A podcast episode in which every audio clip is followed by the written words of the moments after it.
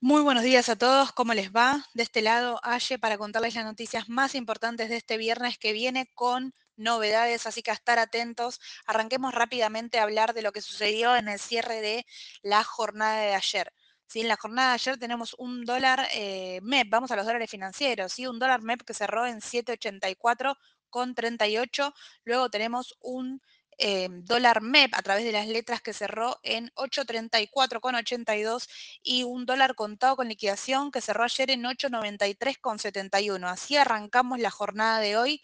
Eh, estos puntos, estos precios, perdón, son importantes a tener en cuenta y también la brecha que existe entre ambos. Fíjense la brecha que tiene el MEP con el contado con liquidación que sigue siendo superior a un 15%, así que a estar atentos ahí, este contado con liquidación que siempre eh, se analiza como el precio de salir del riesgo local, bueno, actualmente está un 15% superior del dólar MEP.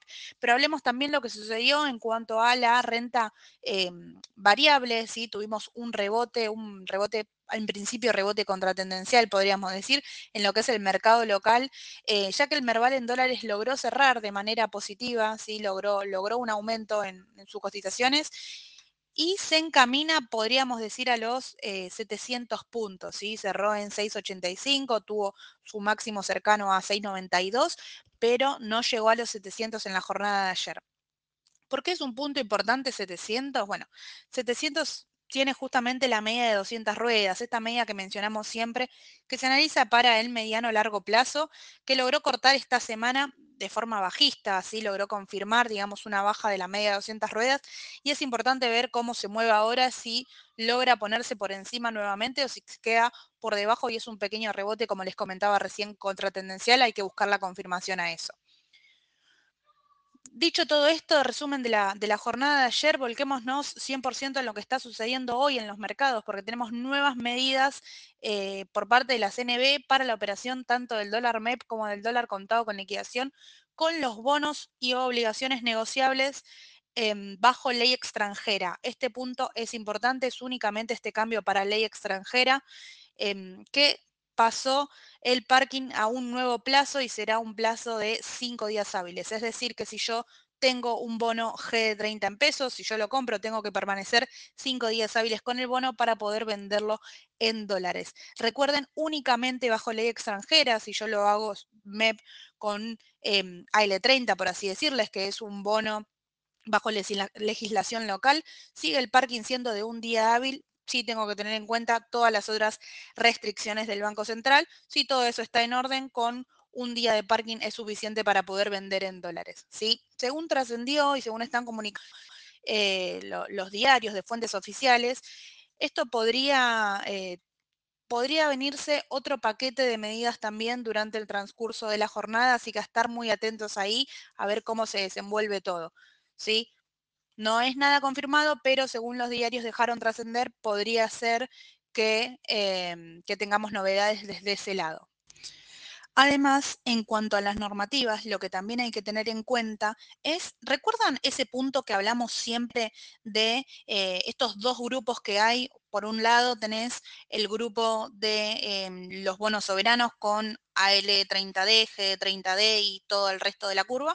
Y por el otro lado, en la vereda de enfrente, tenemos las letras en dólares, los CDR en dólares, las obligaciones negociables en dólares. Sí, bueno, para pasar de un grupo a otro, es decir, si yo vendí bonos soberanos en D para poder comprar o vender eh, un CDR en D, por ejemplo, em, anteriormente tenía que pasar 15 días en el medio. Bueno, actualmente tienen que pasar 30, ¿sí? Así que estar atentos también con esa normativa y contar bien para no eh, faltar, digamos, para no hacer una falta a la regulación, contar bien desde que vendo el bono en dólares y si quiero ir por el otro lado, bueno, contar bien que tiene que pasar un mes de corrido. Por otro lado, en cuanto a los dólares financieros, como charlábamos un poco durante la semana, la presión en la intervención se sigue viendo, ¿sí? Sigue, sigue se sigue viendo la cantidad de, dólares que están utilizando para intervenir en el tipo de cambio y estas nuevas medidas apuntarían un poco para lo mismo, para frenar la euforia de los dólares financieros que tuvo toda esta semana y seguramente quieren bajar para la semana que viene. Así que a estar muy atentos ahí. Por otro lado, cambiemos la página y charlemos breve de lo que es el mercado internacional, ¿sí? Punto importante a tener en cuenta, bueno, la semana que viene, el viernes, puntualmente arrancan los balances del sector financiero. Toda la semana que viene es importante tener en cuenta eso dentro del trajín, dentro de todo lo que puede llegar a suceder en Argentina en cuanto a volatilidad. Estamos muy cerquita de las elecciones. Bueno, Estados Unidos se mete en una época clave y vamos a comenzar a hablar seguramente de los balances puntuales. Así que a estar atentos ahí. Y mismo si elijo, por así decirles, un CDR, ¿no? Para comprar porque quieren salir del riesgo local y buscan una empresa en el exterior, bueno, tener en cuenta estas fechas claves y la presentación de balances es importante porque inyecta mucha volatilidad en el mercado. Por otro lado, vino también el dato de empleo en Estados Unidos, sí vino el dato de las nóminas no agrícolas, que aumentaron 336 mil en el mes pasado por encima de los 170 mil estimado por los economistas. Es decir, que el aumento fue importante em, y por el momento era un dato que no se esperaba, se esperaba que sea muy similar a lo estimado y no es así, de hecho hasta prácticamente es un poco más del doble, eh, pero bueno, a tener en cuenta ahí y ver cómo arrancan los índices con esta noticia, ¿no? Porque a veces con el empleo sucede que si está muy fortalecido ya, podríamos decir que les da eh, el pie a la, Reserva Federal a continuar aumentando la tasa de interés. Esto es un punto importante de análisis. Por ejemplo, en el pre-market tenemos al Standard Poor's con levemente negativo, con una baja del 0,5, pero recuerden que está ahí nomás también de su media de 200 ruedas. El Standard Poor's, que representa las 500 empresas eh, más importantes de Estados Unidos. Después tenemos al QQQ, que es el índice tecnológico, con una baja en la previa a la apertura de mercado del 0,8 y tenemos al Dow Jones con una baja de un 0,4. Recuerden que el Dow ya está por debajo de su media de 200 ruedas y está en precios importantes a tener en cuenta que podría darse un rebote que por el momento no se confirma, pero está ahí alrededor de 3.27, es un precio importante, está en 3.31 en este momento y va a abrir en 3.29 con esta baja del 0,4.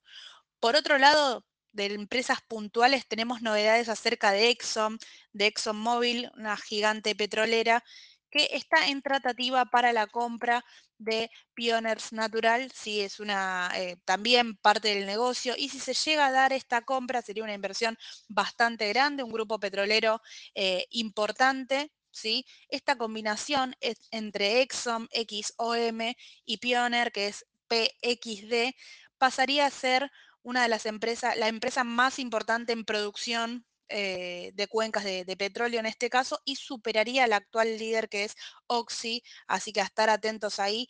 Por el momento la noticia no es muy bien tomada por el mercado porque baja en lo previa a la comercialización un 3%, así que a estar atentos ahí a ver cómo sucede, cómo, qué sucede en, esta compra puntual, pero el mercado se lo está tomando de manera negativa, ¿sí? Recuerden también que tenemos que ir siguiendo los precios del WTI, como venimos charlando siempre, el petróleo está prácticamente rebotando ahí en los 80 dólares, así que a estar atentos qué sucede con eso. Esto por el momento es lo más importante de la jornada a tener en cuenta en el día de hoy. Seguramente si hay que actualizar eh, alguna novedad, si tenemos alguna, alguna nueva medida eh, en cuanto a, los cambios de compra de MEP, a los cambios de compra de contado con liquidación. Le vamos a estar haciendo llegar la información. Recuerden, suscríbanse a todos nuestros canales de comunicación que nosotros estamos mandando las últimas noticias por ahí. Cualquier consulta nos escriben y que tengan una excelente jornada y muy, muy buen fin de semana. Les mando un saludo. Hasta luego.